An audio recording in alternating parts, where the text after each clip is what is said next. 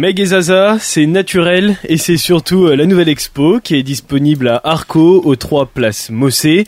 Je suis aujourd'hui en compagnie de Jérôme Moreau, président de Arco et surtout, surtout en compagnie de Zaza. Bonjour. Zaza. Bonjour. Bonjour. Comment Théo? Oui, c'est ça. Bonjour Théo. C'est ça, bonjour. Alors moi j'ai pas de surnom. Parce que Ouais. Zaza c'est votre surnom si ah je ouais, me, si mais je mon me nom, trompe on pas. s'en fout, on n'en parle pas. Meg et Zaza, avant tout c'est un duo, c'est ça? Alors, bon, je vais commencer par expliquer un petit peu, oui, le, cette expo, en fait, euh, Meg et Zaza, c'est naturel. Parce que cette expo, euh, on l'a préparée, euh, on s'était mis d'accord avec Jérôme il y a déjà deux ans pour préparer cette expo, parce que ce qu'elle faisait et ce que je fais étaient des éléments naturels qui allaient très bien ensemble. Donc, Ce- Ce qu'elle fait quand vous dites elle, Elle c'est Meg, oui. en l'occurrence. Voilà, ce qu'elle faisait, parce que je vais vous expliquer la suite. Donc, euh, on prépare ça pour euh, mai 2022, mais en mai 2022, je perds l'amour de ma vie, qui s'en va. Chut, chut, chut. Voilà. D'accord. Donc, on repousse l'expo, parce que j'étais pas en état de faire ça. Hmm. Et on la repousse au mois de décembre. Mais au mois de décembre, ma copine Meg part chut, dans les étoiles aussi. D'accord. Voilà. Décidément, oui. oui. une belle année.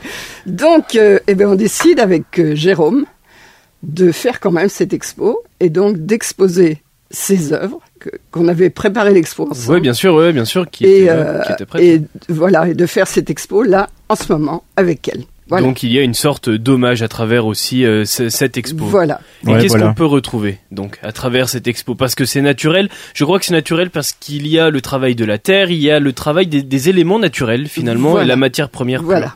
De son côté, il y a le travail de la laine, puisqu'elle était feutrière, très reconnue euh, dans toute la France. Elle avait déjà fait de la céramique, mais c'est vraiment le feutre qui l'a fait connaître. Elle avait euh, créé à Dienobigny le musée du mouton. Elle était, elle et son mari, passionnés de moutons. Donc ils élevaient des moutons qu'ils vendaient qu'ils- et tout. Et avec la laine de ces moutons, donc elle a commencé à faire du feutre et euh, voilà et, et à présenter ses travaux. Et je trouve ça vraiment génial. Et donc ça c'est ce qui la concerne. Et alors moi c'est pff, c'est une, une longue histoire, je ne raconterai pas tout, mais euh, ce que je présente ici, euh, ce sont des éléments qui me sont venus en tête comme ça euh, l'année dernière, parce que j'étais originaire de Decize, je suis à Nevers depuis une dizaine d'années. Et euh, l'année dernière, comme euh, vous le savez, ils ont abattu toute la promenade des Halles, des platanes. Oui, bien sûr. Il n'y a plus d'ombre à deux cises. Voilà, j'habitais à, à côté, j'ai vu un platane s'écraser quand j'y habitais encore. Donc euh, je me suis dit que c'était peut-être nécessaire quand même. Tout le monde, euh, tout le monde gueulait, tout le monde voilà. Mais il fallait qu'ils soient battus ces arbres. Et donc quand ils ont fait ce travail, eh bien je suis allée rencontrer euh, Aurélien qui était là-bas et je lui ai demandé de me donner des gros, euh, voilà, des gros cercles de platanes. Des Ouais, souches. des, finalement, des, ron- ouais, des petits rondins, quoi. Voilà, des rondins petits ou gros de Ouais, platane Hmm. que je pourrais utiliser pour faire éventuellement une expo. Et puis, parallèlement, je ramassais des écorces sur ces platanes et sur les platanes de, de la ville de Nevers, le long où il y a Bérégovois, là, euh, Oui, tout oui, ça, oui, oui, où les platanes sont bien malades aussi, mais bon, c'est une autre affaire.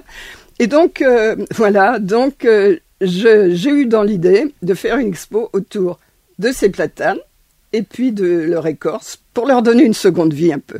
Et qu'est-ce qui différencie justement votre travail avec, avec toutes les œuvres? Parce que donc là, comme comme je le vois, il y a ce rondin de bois qui est creusé, mais à côté de ça aussi, des fois, il y a des statuettes. Oui. Euh, comment vous différenciez ce travail-là? Est-ce que c'est selon votre humeur? Est-ce que c'est selon euh, votre envie, les saisons? Non, non. Alors, c'est selon euh, l'âge. Parce qu'en fait, j'ai commencé la sculpture en 95. Hein. Vous étiez peut-être même pas né. Non, non, Non, pas voilà. encore, pas encore. voilà. Donc, j'ai commencé en 95. J'étais à cette époque-là présidente du cercle artistique à Decize. Et j'ai organisé en 95 un symposium de sculpture où j'ai rencontré plein de sculpteurs et ça m'a donné euh, envie de, Ouais, voilà, de titiller un peu la terre. Donc, euh, je m'y suis mis, je suis allée à Paris, j'ai suivi des, des ateliers de sculpture très classiques avec les nus, les machins et tout. euh.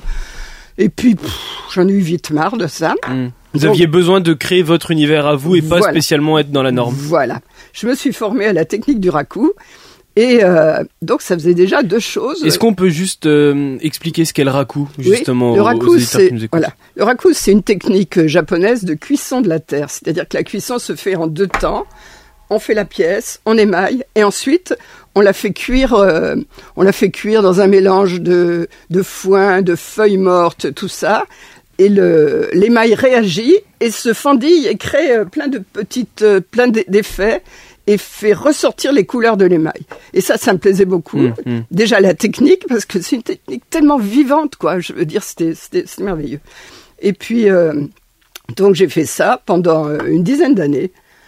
Euh, j'ai bien bossé, j'ai bien exposé partout. Euh, partout en Bourgogne, dans les églises, les, les châteaux. Oui, c'est pas votre première expo, Arco. Hein, on, on peut le préciser. Ah, chez Arco, oui. Vous êtes une douanière de l'exposition. ouais, mais chez Arco, c'est la première parce que Arco, je connaissais. Euh, bien avant qu'il soit né aussi, peut-être. non, peut-être pas quand même. Non, peut-être pas. Non, depuis la création en 92, j'ai connu Arco.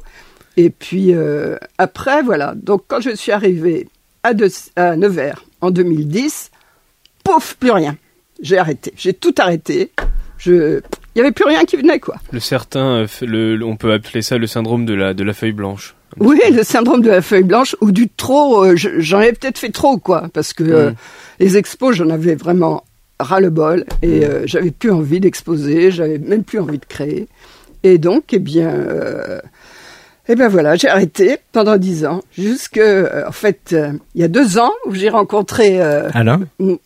Alain, ah ben, Alain déjà oui. Dans les années 2000, j'ai rencontré Alain Gentil que tu connais peut-être, qui est un spécialiste de la terre brute, de voilà de de l'art brut.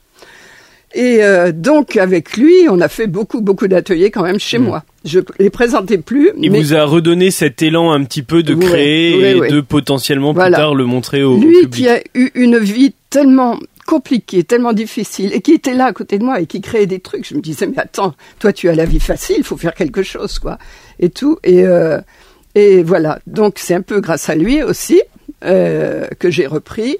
Et puis grâce à Jérôme, que j'ai rencontré il y a deux ans, hein, c'est ça à peu près ah, Oui, ça fera oui bien deux ans maintenant. Voilà. Et, euh, et puis qui m'a proposé, euh, pourquoi pas, de venir exposer cette expo qu'on devait faire l'année dernière. Parce que moi, il y avait des, bah, des anciens d'Arco euh, qui sont toujours présents, hein, mais de la, de la, première équipe, quoi, qui m'en avaient parlé du travail de Zaza. Ils mmh. le connaissaient un petit peu, et puis... Euh, bah, ils étaient allés, euh, voilà, ils avaient suivi mm. son parcours depuis des années, et puis ils m'en avaient parlé de Zaza.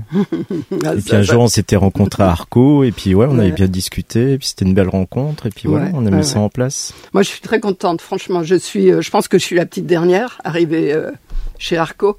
Et euh, je trouve que l'équipe est formidable. Vraiment, c'est c'est incroyable. Qu'est-ce qu'elle permet cette expo que les autres expos que vous avez fait depuis des années ne vous permettaient pas, par exemple? Ou qu'est-ce qu'elle vous apporte?